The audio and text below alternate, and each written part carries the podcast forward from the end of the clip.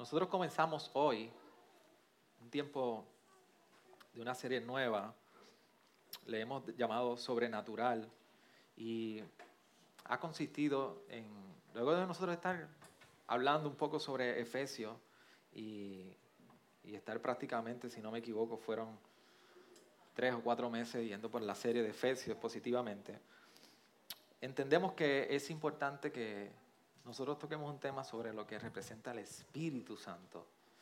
Y esto no funciona, no me va a funcionar hoy.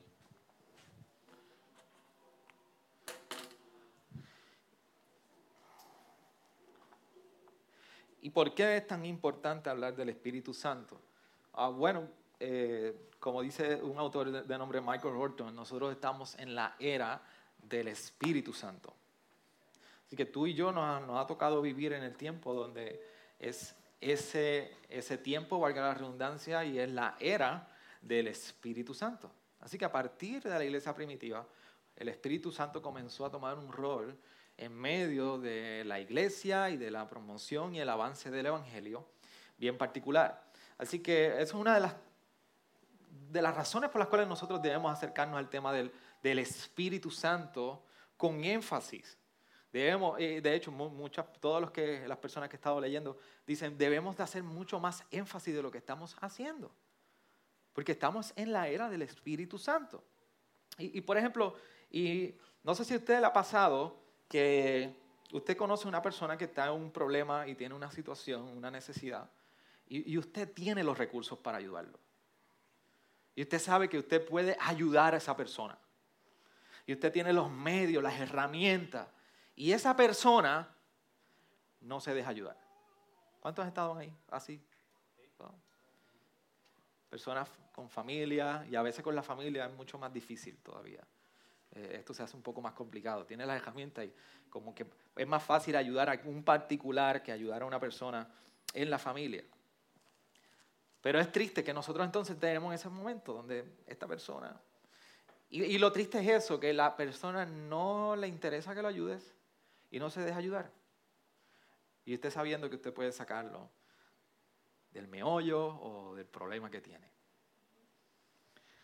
¿Y qué tal si nosotros hablamos y yo le puedo decir a ustedes que el Espíritu Santo tiene todos los recursos y tiene todo el poder para obrar en nosotros y ayudarnos a nosotros, no importando las circunstancias? Por eso cuando nosotros llegamos a un punto hablando en Efesios, leíamos en el capítulo 1 que Pablo le hacía una oración por los de Éfeso y le pedía que los ojos, eh, que los ojos fueran iluminados de tal manera, como dice en el versículo 19 de ese capítulo 1, para que supieran cuál es la extraordinaria grandeza de su poder para con nosotros los que creemos conforme a la eficacia de la fuerza de su poder, el cual obró en Cristo cuando le resucitó entre los muertos y lo sentó a su diestra en los lugares celestiales. Pablo nos describe que hay un poder que obró en la muerte de Jesús, lo resucitó, no solamente lo resucitó, sino que lo sentó en los lugares celestiales. Y él está pidiendo a la iglesia, a ti y a mí, que nuestros ojos sean iluminados para que podamos comprender que ese poder que obró en Cristo es obra en nosotros. Está en nosotros. Así que es triste que nosotros estemos en situaciones donde nosotros estamos como ese particular, ese amigo, ese familiar que necesita ayuda. Y hay alguien que puede ofrecer la ayuda pero no la quiere recibir. Y en ocasiones nosotros lidiamos con el tema del Espíritu Santo de igual manera. Tenemos los recursos, está ahí, pero no nos interesa. Así que cuando venimos a hablar del tema del Espíritu Santo, por eso lo hemos titulado sobrenatural, y con mucha intención lo hemos hecho en esta zona, sobrenatural, es un problema de cómo nos relacionamos con el Espíritu Santo. ¿Cómo tú te relacionas con el Espíritu Santo? Muchos de nosotros vienen con un trasfondo donde la única manera que conocimos relacionarnos con el Espíritu Santo fue con un famoso escritor que se llama Benny. Bienvenido Espíritu Santo. Pero de eso no se trata el Espíritu Santo. El Espíritu Santo viene a ser una persona. Por lo tanto, hay un llamado a la relación con Él. Por eso, en un momento dado, Jesús nos habla en el capítulo 14 de Juan, versículo 16, diciendo, y yo rogaré al Padre, y Él os dará otro consolador para que esté con vosotros para siempre. Así que es una persona, viene a ser un consolador, un representante, un testigo, un paracleto, paracleto. Y Jesús incluso antes del momento de su ascensión en Hechos 1, capítulo 1, versículo 4 y 5, dijo que, vendría el cumplimiento de una promesa, de uno que los llevaría a toda verdad y le haría recordar todas estas cosas. Y es referencia a este mismo consolador. ¿Cuál es nuestra tendencia entonces? Si el problema es cómo nos relacionamos, la tendencia nuestra y de la condición de la iglesia es que pensamos que tú y yo no necesitamos el Espíritu Santo. Nos encanta pensar, y no lo sabemos, que no necesitamos el Espíritu Santo. También puede ser que nosotros tenemos unas expectativas bien irreales y bien desacertadas acerca de quién es el Espíritu Santo. Y tercero, y en este es un problema donde todos caemos, incluyéndome, no esperamos que el Espíritu Santo actúe en nuestra vida. Esos son parte de los tres principales problemas que nosotros podemos identificar en relación a este tema del Espíritu Santo en la iglesia. Tenemos expectativas irreales y desacertadas de quién es el Espíritu Santo. De igual manera, nosotros no esperamos que actúe. Yo no sé cuál situación tú te puedes encontrar o has estado pasando, pero tú tienes expectativas de que Dios actúe. De hecho, yo hablaba con Necha Antier en, en, emergencia. Y ustedes vieron que yo puse un post eh, que, había llegado con una orden de arroz chino y, tostones con ajo. Era nuestro aniversario. Nosotros cumplimos aniversario el martes. Y habíamos planificado de antemano hace ya varias semanas que el, viernes, antes de ayer, íbamos a ir a comer, íbamos a dar las nenas. Pues las nenas no estaban, tuvimos la oportunidad de comer, pero no fue en un restaurante, fue en el hospital. Allí en un cuarto, cuarto de aislamiento, en, sala de emergencia. Ni siquiera fue en un cuarto, fue eh, arriba en piso, fue en sala de emergencia. Así que yo llegué con la orden, yo le dije, Necha, hoy es tu cena de aniversario, vamos a celebrar nuestro aniversario. Y ella se echa a reír, yo dije, ¿en serio? Vamos a celebrarlo, vamos a celebrarlo, no necesitamos de un restaurante. Voy para allá, ¿y qué, qué pedimos? Pues mira, podemos pedir esto. Y yo dije, vámonos con un arroz chino y unos tostones con ajo, nos gusta, nos vamos a gozar eso, vamos para allá. Y yo entro y ella se empieza a reír. Eh, cuando yo entro con la orden de arroz chino y caímos a carcaja, yo les digo, uh, Necha, yo creo que eh, honestamente necesitamos pensar qué Dios nos quiere enseñar en esto. Yo, creo que ya están corriditos y, y, los que conocen aquí en la iglesia saben que este año no ha sido un año de, de eh, y tenga cuidado pensar que el pastor está ventilando todo lo que tiene en su corazón ahora. Eso no se trata. Eh, los que saben han sido un año intenso para nosotros. 2018, ni el 2016 cuando empezamos a plantar la iglesia fue tan intenso. Así que no es un año donde yo sé que hay gente peor que nosotros, porque nosotros estamos contentos, no nos ha faltado nada y hemos visto la gracia del Señor, pero han sido un año incómodo. Y el, ser incómodo, esa parte, eh, cansa, agota, etc. Y ustedes saben que ha sido un año bien intenso. Pues allí yo le digo a mi esposa, mira, eh, realmente yo creo que necesitamos reevaluar qué el Señor ha querido enseñarnos en nuestra vida en este tiempo.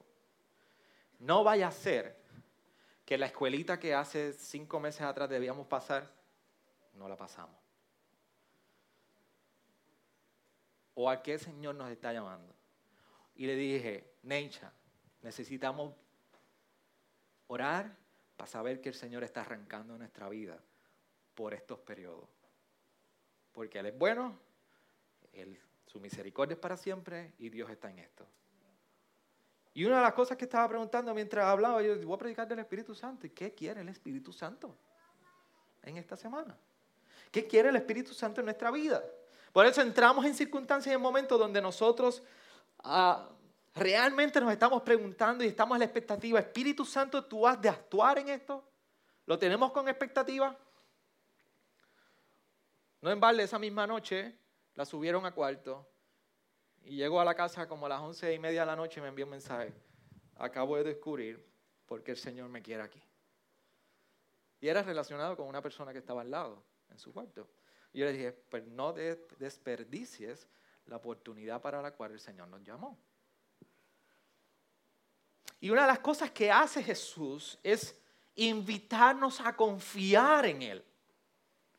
Una de las cosas que hizo Jesús en su ministerio fue invitarnos a confiar en Él. Y en ese mismo contexto de lo que está hablando de que se va a proveer un consolador en Juan 14, nos dice en el versículo 1, no se turbe vuestro corazón, creed en Dios, creed también en mí.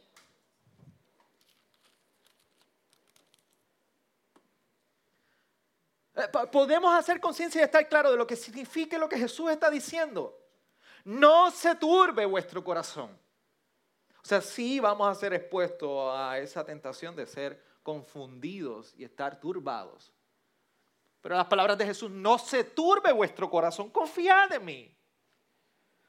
Y en ese mismo capítulo 14, entonces dice, confiad en mí. ¿Por qué? Porque está hablando de un contexto de que Él se va a ir, va a ascender va a estar glorificado. Y por eso dice en el versículo 3, versículo 2 y versículo 3, dice, en la casa de mi padre hay muchas moradas. Si no fuera así, os lo hubiera dicho, porque hay, hay que preparar un lugar para vosotros. Y si me voy y preparo un lugar para vosotros, vendré otra vez y os tomaré conmigo, para que donde yo estoy, allí estéis también vosotros.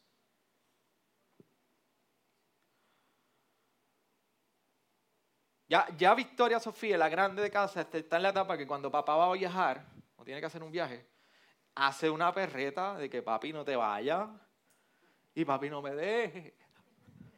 Y papi, es un show, yo sé que, pero, pero, pero a, mí me da duro. Y ya no la podemos llevar al aeropuerto porque eso se queda, papi, no, no te vayas, no te vayas. Y una de las cosas que yo digo, mami, yo vuelvo. Yo voy a regresar. Solamente dos o tres días. Siete días la última vez. Y voy a regresar. No te preocupes. No, yo te quiero ahora. Y Jesús lo que está diciendo es, no se turben. No se preocupen, yo me voy, pero voy a ir a preparar morada por ustedes. Yo regreso. Y por eso nosotros, y haciendo un paréntesis, nuestro clamor debe ser Maranata. Señor, vuelve pronto. Mi hija me lo decía por teléfono, papi, cuando tú vuelves, cuando tú regresas, yo vuelvo pronto. Y Jesús nos está diciendo, me voy a preparar morada. Confía en mí, yo voy a preparar morada, yo regreso. Y no solamente eso, yo me voy a preparar morada y en versículo 12 nos dice, en verdad, en verdad os digo, el que cree en mí las obras que yo hago, él las hará también y aún mayores que estas hará porque yo voy al Padre. Y el versículo 13 es clave porque mira lo que dice, todo lo que pidáis en mi nombre, lo haré para que el Padre sea glorificado en el Hijo. ¿Qué está diciendo Jesús? Ora y yo contesto. Yo me voy, estoy preparando morada para ti pero quiero que sepas que cuando tú llamas y tú oras y tú me llamas, yo te voy a responder. Y la obra del Hijo de mí va a ser glorificado. Así que nos ha prometido, nos ha dicho, confía en mí. Voy a prepararte el lugar y llama y yo voy a contestar. Pero lo interesante es que en el versículo 16 dice, y yo rogaré al Padre y Él os dará otro consolador para que esté con vosotros para siempre. Yo me voy, voy a orar, ustedes oran, yo contesto y les voy a dejar uno que va a ser el consolador. Yo les voy a dejar a alguien en mi representación. Así que si Jesús nos está, confía, nos está llamando a confiar, debemos tomar con todo el peso de sus palabras lo que representa que nos haya dejado el Espíritu Santo a nosotros para hacer una labor en medio nuestro, para hacer una labor en nosotros. Por eso el versículo 7 del, del capítulo 16 del mismo Evangelio de Juan, dice lo siguiente. Pero yo os digo la verdad, os conviene que yo va, me vaya, porque si no me voy, el consolador no vendrá a vosotros, si, pero si me voy, os lo enviaré. Y analice bien las palabras de Jesús. Jesús está diciendo, te conviene, hombre, te conviene que yo me vaya. Te conviene que yo me vaya y el consolador venga. El mismo Jesús entendía el énfasis y la importancia de que el Espíritu Santo estuviera con nosotros y Él se fuera. Él mismo nos dice, les conviene. Por eso cuando nosotros vemos, y yo decía en el, decía en el principio que esta es la era del, del, Espíritu Santo, es que todas estas promesas que hemos leído del capítulo 14 de Juan y ahora en el, en el capítulo 16 de Juan, lo vemos en Hechos. El libro de Hechos es nacimiento de la iglesia, pero realmente es un libro que describe la obra del Espíritu Santo y del inicio del ministerio del Espíritu Santo, que se comienza a inaugurar con el día de Pentecostés. Así que si usted tiene la oportunidad de leer las historias de, Hechos, por eso se llama Hechos, son Hechos de la iglesia, usted puede ver lo que es el mover del Espíritu. Usted puede ver cómo el Espíritu comienza a obrar y a manifestarse en las iglesias. Y déme decirle que no fueron los moños volando, la gente brincando como loco, la gente corriendo en los lugares en las iglesias. No, es un poder, vino con poder, pero no con ese tipo de poder que nosotros pensamos que tiene el Espíritu. Y sabe lo interesante de todo esto? Que la iglesia primitiva no tenía el conocimiento del Espíritu Santo que usted y yo tenemos hoy. La iglesia primitiva no tenía el Nuevo Testamento en ese entonces para conocer y describir bien cómo era el Espíritu Santo. Así que posiblemente no tenía mucho, mucho conocimiento acerca del Espíritu Santo, pero ¿sabe cuál es la diferencia? Sí, le conocieron íntimamente. Quizás no conocían de letra el Espíritu Santo, pero sí le conocieron íntimamente.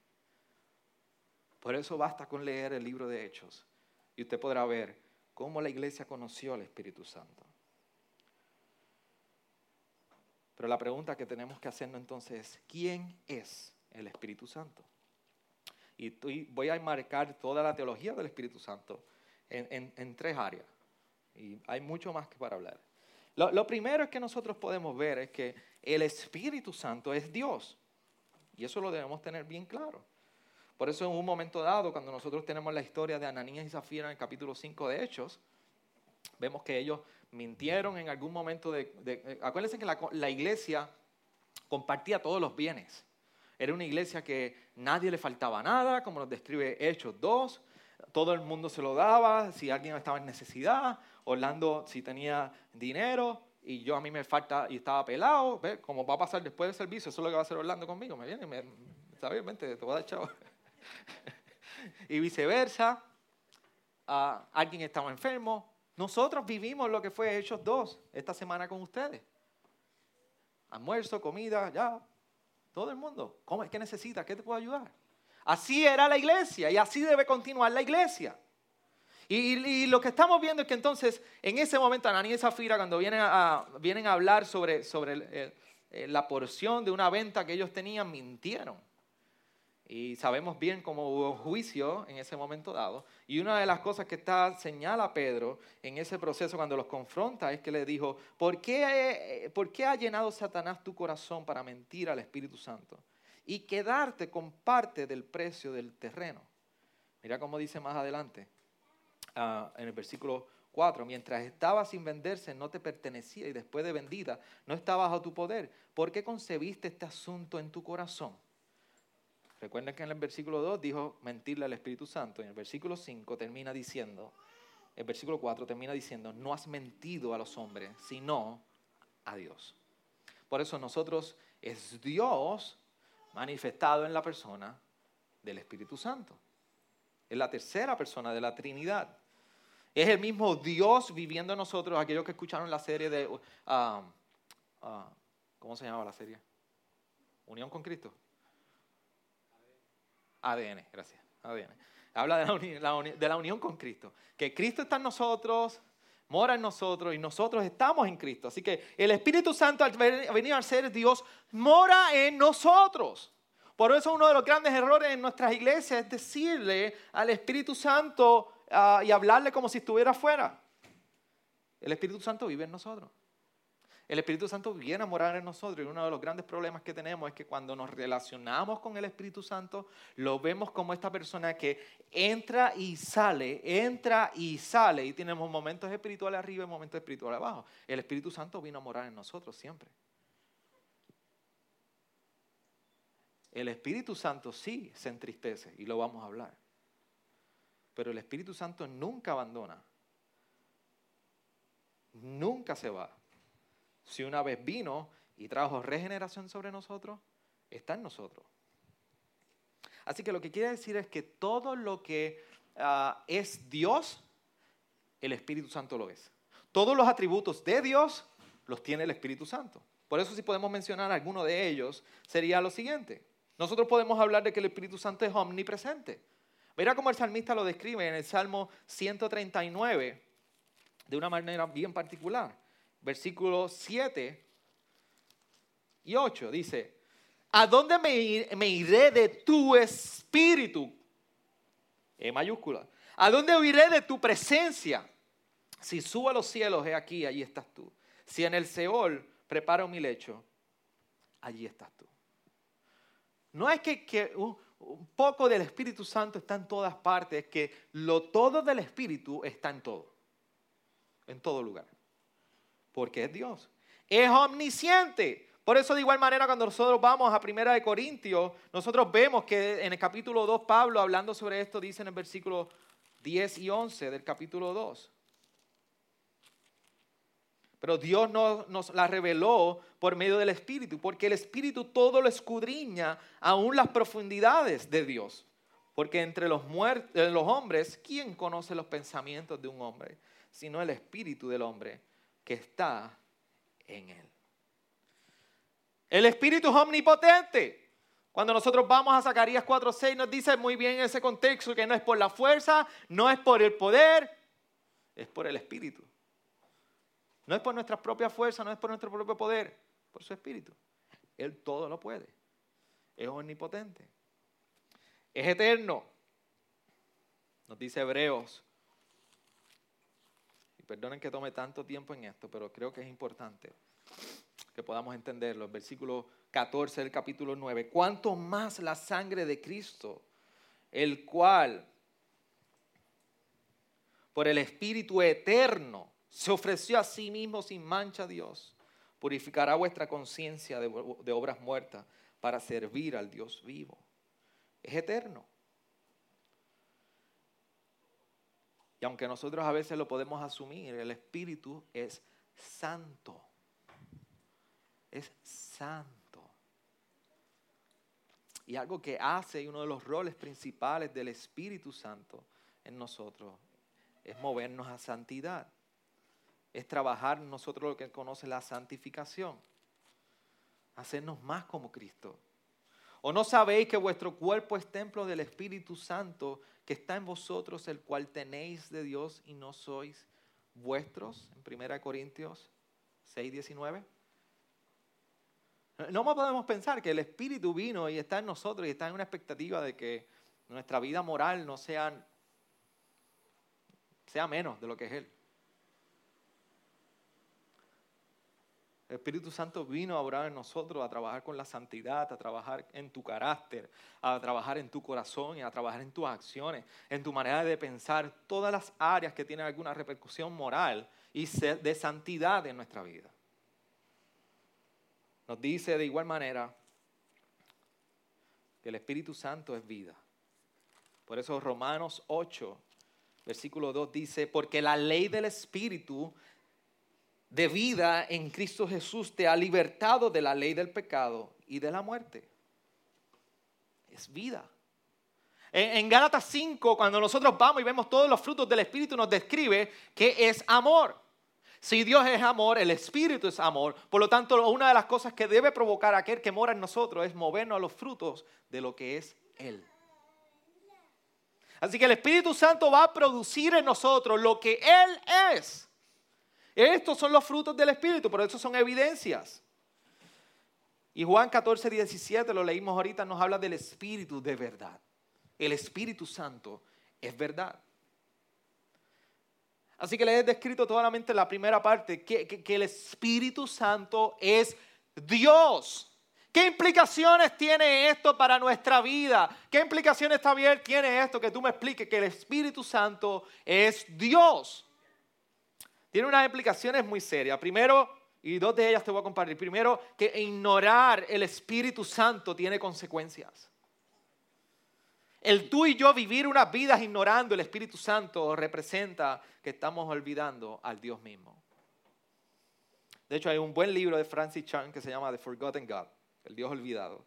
Y él dice que cuando olvidamos al Espíritu Santo, olvidamos a Dios. Saber que el Espíritu Santo es Dios representa que demanda obediencia en nuestra vida.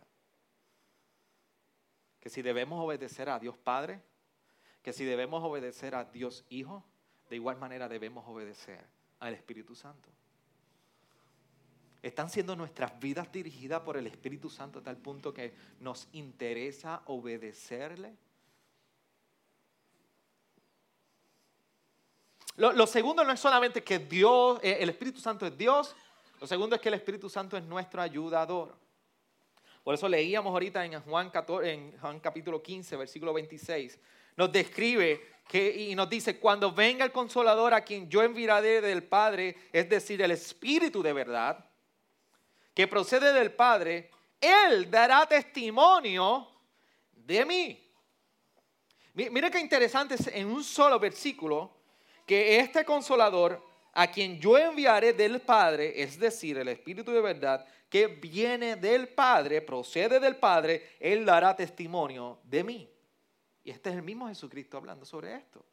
Y uno de los roles principales del Espíritu Santo es que viene a ejecutar la voluntad de Dios Padre y de Dios Hijo. Por eso se le llama el paráclito. Paráclito, que podemos decir. Y un paráclito es una persona que viene a actuar en representación de otra, un testigo. Y nosotros en el consolador, paráclito, hallamos ese representante y viene a avanzar la voluntad de Dios Padre, como leímos en Juan capítulo 15, versículo 26, y viene a avanzar la voluntad del Hijo, como dice en el capítulo 16, versículo 14 al 15. Él me glorificará porque tomará de lo mío y os lo dejará saber. Todo lo que tiene el Padre es mío, por eso dije que el que toma de lo mío y os lo hará saber. Por eso una de las cosas de los frutos que ocurre en la vida del creyente, como describe capítulo 5, son los frutos del Espíritu, como estaba diciendo. Y lo que describe Pablo en Gálatas 5 no es otra cosa que el mismo perfil de aquel que tiene el carácter de Cristo. Si usted mira el perfil del Gálatas 5, es el perfil de Jesucristo. Son los frutos que debemos ver. Así que el Espíritu Santo lo que hace es que avanza la voluntad de Dios Padre, ejecuta la voluntad de Dios Padre y viene de igual manera a apuntar a la voluntad del Hijo.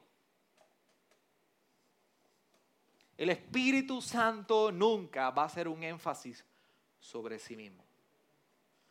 Y usted me está escuchando bien, iglesia. El Espíritu Santo nunca va a hacer un énfasis sobre él mismo. Por eso el Espíritu Santo lo que va a apuntar es al Hijo. Por eso cuando usted vea a alguien que se atribuye la llenura del Espíritu y haciendo obras extraordinarias porque el Espíritu está sobre él, no es del Espíritu. Así convierte a un caballo en gallina. No es del Espíritu. Y como me encontraba con una persona, pero, pero lo que está sucediendo y estoy viendo es real. Es ok. La palabra no me dice que eso es del Espíritu. Tú nunca vas a ver a nadie Nunca vas a ver el Espíritu Santo apuntando, cuyo rol es apuntar al Dios Padre y a la voluntad del Hijo, haciendo, no lo ves en la Escritura, haciendo referencia sobre sí mismo. Por eso cuando ves a alguien haciendo referencia de lo grande que es y lleno del Espíritu Santo que es, corra, llenos del Espíritu. ¿Qué implicaciones tiene esto? No solamente que, que, el Espíritu Santo es Dios, sino también que es nuestro ayudador. Dos cosas. Primero, que el Espíritu Santo quiere producir lo mejor en nosotros.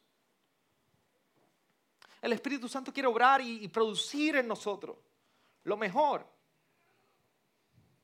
Y, segundo, que el Espíritu Santo ha venido a hacer en nosotros lo que Dios ha querido y ha determinado para nosotros.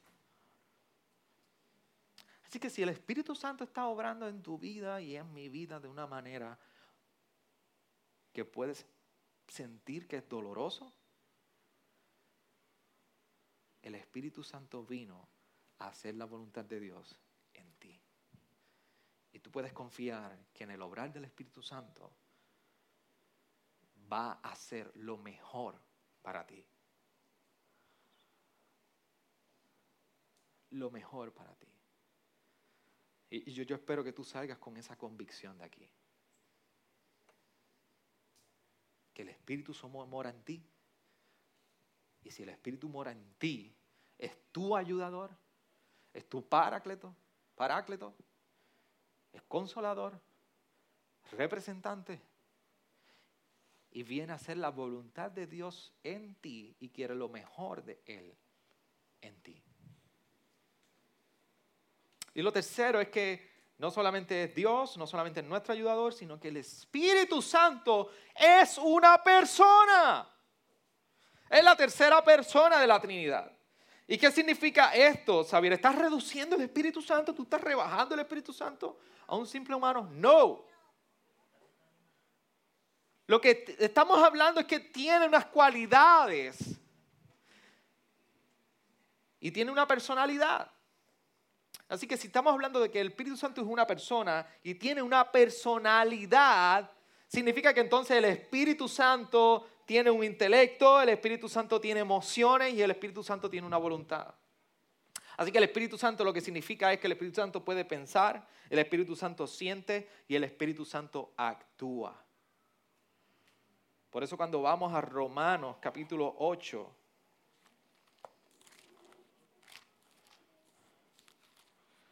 versículo 27, se nos dice, y aquel que escudriña los corazones sabe cuál es el sentir del Espíritu, porque Él intercede por los santos conforme la voluntad de Dios.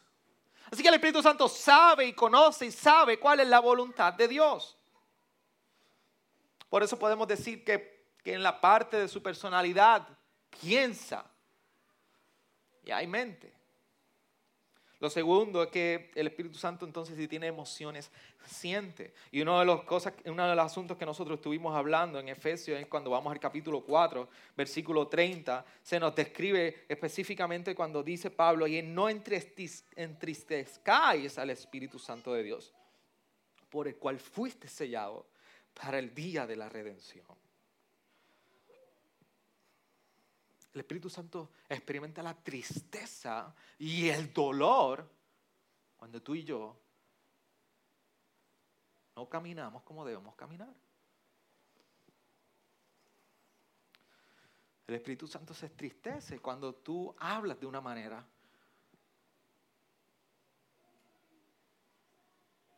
y el mismo Espíritu Santo en ti. ¿Sabía por qué tú, por qué respondes así?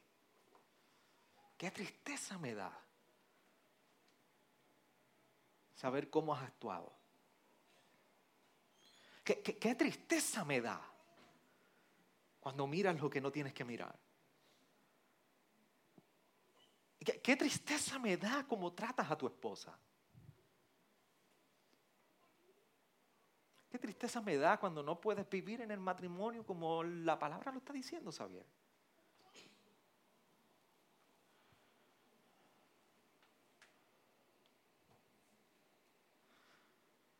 Y, en este tema tú y yo tenemos un gran problema. Nos enfocamos tanto en la tristeza nuestra que nos olvidamos de preocupar más por la tristeza que provocamos en el Espíritu Santo.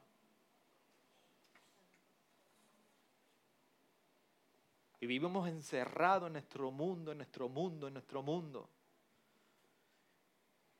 y, y en una depresión interna viciosa donde miramos y miramos nuestra tristeza y nos hemos olvidado si realmente hemos entristecido el Espíritu Santo.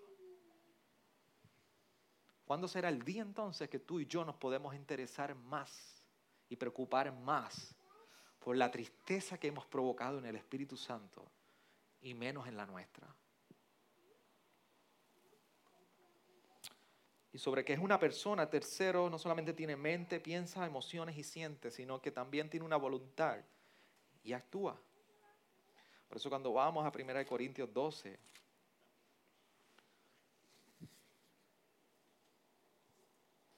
versículo 11 dice, pero todas estas cosas las hace uno y el mismo Espíritu, distribuyendo individualmente a cada uno según la voluntad de Él.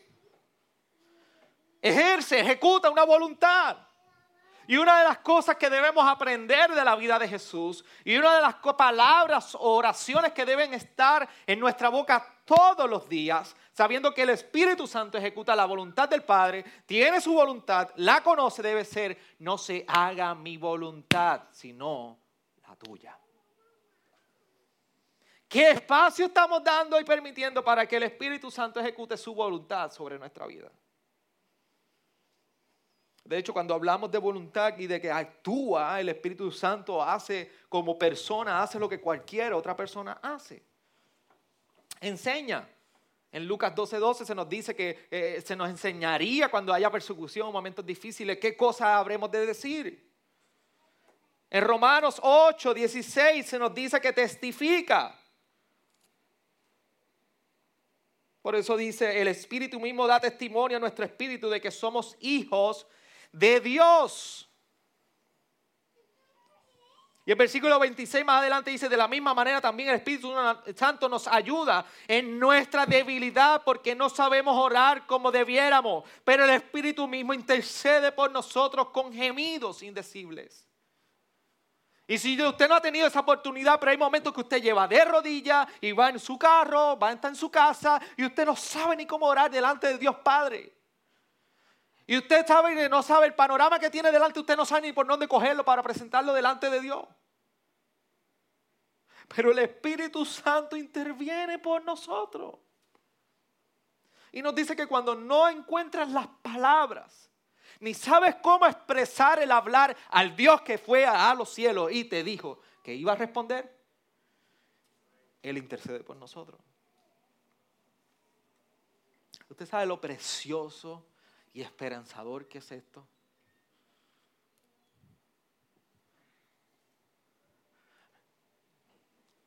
La gracia de Dios derramada sobre nosotros con la promesa del Espíritu Santo.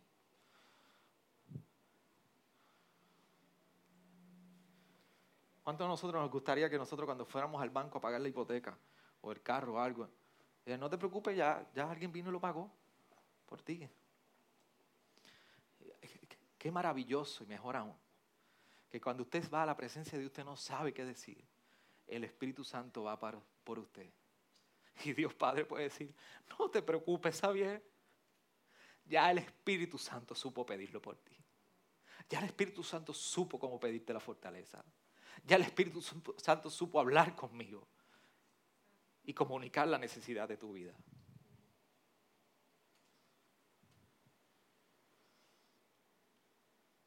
Yo recuerdo en una ocasión fuimos a un viaje hace como, Victoria estaba como con tres meses, como, como Naum, así mismo. Y nos fuimos, tuvimos un viaje en Washington, D.C. Y, por alguna razón, yo entiendo que es el aeropuerto para, para poder, ah, la ruta hacia ese aeropuerto, yo entiendo que es la ruta para poder ah, aplacar mi conciencia cada vez que me monto hacia Washington, D.C. Por alguna razón los aviones hacen un giro ahí para aterrizar increíble y una turbulencia. Y nosotros íbamos en ese viaje y el, avión se fue de picada. Honestamente se fue de picada. Y yo recuerdo que mi esposa se comenzó a desesperar, se cayeron varias personas y prendieron unos biombos, que en mi vida yo sabía que esos aviones tenían esos biombos, o, los vi más grandes, no sé, pero, pero nos fuimos en picada. Y no era una turbulencia, usted, me entiende, usted se ha montado un avión, ha tenido, ¿quién ha tenido turbulencia en un avión? Ok, usted sabe que baja el avión y... No, no, no. No estoy diciendo, este pastor es un show. No estoy diciendo. El avión se fue así, así. Yo quiero que entiendas, se fue así. Y nos fuimos y estaba inclinado. Y Naicha estaba con, con Victoria y me da la nena y yo comienzo a, a a tratar de buscar palabras. Yo le estoy diciendo, tranquila que Dios es soberano. Y me dice, deja la teología a un lado, que esto yo no necesito teología en este momento. No me abres de que Dios es soberano, yo necesito salir de aquí. Y fue bien gracioso porque yo me decía, no me hables de teología, no es momento de teología. Pero honestamente, el que ha estado en una situación como esa, tú no sabes ni qué pensar, ni qué hacer, ni qué decir, usted se encomienda a Dios. Nuestra vida no tiene mucho de diferencia. Cuando hay momentos similares, no sabemos qué decir, qué hacer, pero el Espíritu Santo entra en acción. Pero el Espíritu Santo sí sabe qué hacer. El Espíritu sí sabe qué decir. El Espíritu sí sabe cómo hacerlo. Por eso más otras cualidades que hace, que advierte. En Hechos 20, 23 vemos un ejemplo. En Hechos 13 de igual manera se nos dice, 13 versículo 2, mientras ministraban el Señor, al Señor y ayunaban, el Espíritu Santo dijo, apartadme a Bernabé y a Saulo para la obra a la que los he llamado. El Espíritu Santo habla. En 1 Corintios 2.11 lo dijimos ahorita, Espíritu Santo conoce. Y en Juan 16, 13, lo leímos hace un rato, el Espíritu Santo escucha. Así que no solamente el Espíritu Santo es Dios, no solamente el Espíritu Santo es nuestro ayudador, no sino que también el Espíritu Santo es una persona. ¿Qué implica entonces que el Espíritu Santo sea una persona? Que el Espíritu Santo quiere tener una relación personal, de intimidad con nosotros. Y, no solo esto, que tenemos un problema. Hay en este tema de la que el Espíritu Santo es una persona. Tenemos el problema de que hay una falta de dependencia del Espíritu que tú y yo fomentamos. Porque nos hemos dedicado a conocer y a conocer acerca del Espíritu Santo y nos hemos olvidado de esa parte relacional con el Espíritu Santo. Así que les he dicho todo esto porque es necesario que en virtud de los excesos y los dos extremos que nosotros estamos viviendo y que hemos estado viviendo y muchos de nosotros hemos sido expuestos, donde nos vamos muy académicos acerca del Espíritu Santo y poco poder y poco lo que es vivir en el Espíritu, con el poder del Espíritu en nuestra vida. Y por otra parte, irnos al otro extremo de buscar la experiencia del Espíritu Santo sin ninguna información de un marco bíblico de referencia haciendo disparates y atrocidades y cosas que le atribuimos al Espíritu Santo. Hoy día usted habla en esta zona del Espíritu Santo y con mucho respeto de los que viven aquí, lo único que se habla y se entiende por Espíritu Santo es una manifestación en el servicio. Y una manifestación de, lengua, de brincar, correr, eso no es Espíritu Santo. No podemos reducir la manifestación de un Espíritu Santo que mora en nosotros a eso. El Espíritu Santo mora en nosotros. Por eso uno de mis predicadores favoritos, se llama Crawford Loritz, decía que tenemos un problema de idolatría cuando hablamos del Espíritu Santo. ¿Por qué? ¿Por qué le llama idolatría? Porque viene a ser mucho conocimiento procesado acerca del Espíritu Santo reflejándose como una idolatría por el conocimiento de Él, cuando lo que nosotros necesitamos es el poder del Espíritu Santo en nuestra vida. Por eso Pablo en Efesios capítulo 3:20 describe, y aquel que es poderoso para hacer todo mucho más abundantemente de lo que pedimos o entendemos según el poder que obra en nosotros. Por eso era la petición de Pablo de que pudiéramos entender y que los ojos fueran iluminados para que pudiéramos comprender que este poder está en nosotros. Por eso ante nuestra condición y nuestra vulnerabilidad y en nuestra necesidad de ayuda, qué bueno que hay alguien que mora en nosotros, vive en nosotros y está con nosotros para hacer manifiesto su poder en nuestra vida. Yo espero que durante este recorrido de esta serie, iglesia, tú y yo podamos caminar de esta manera.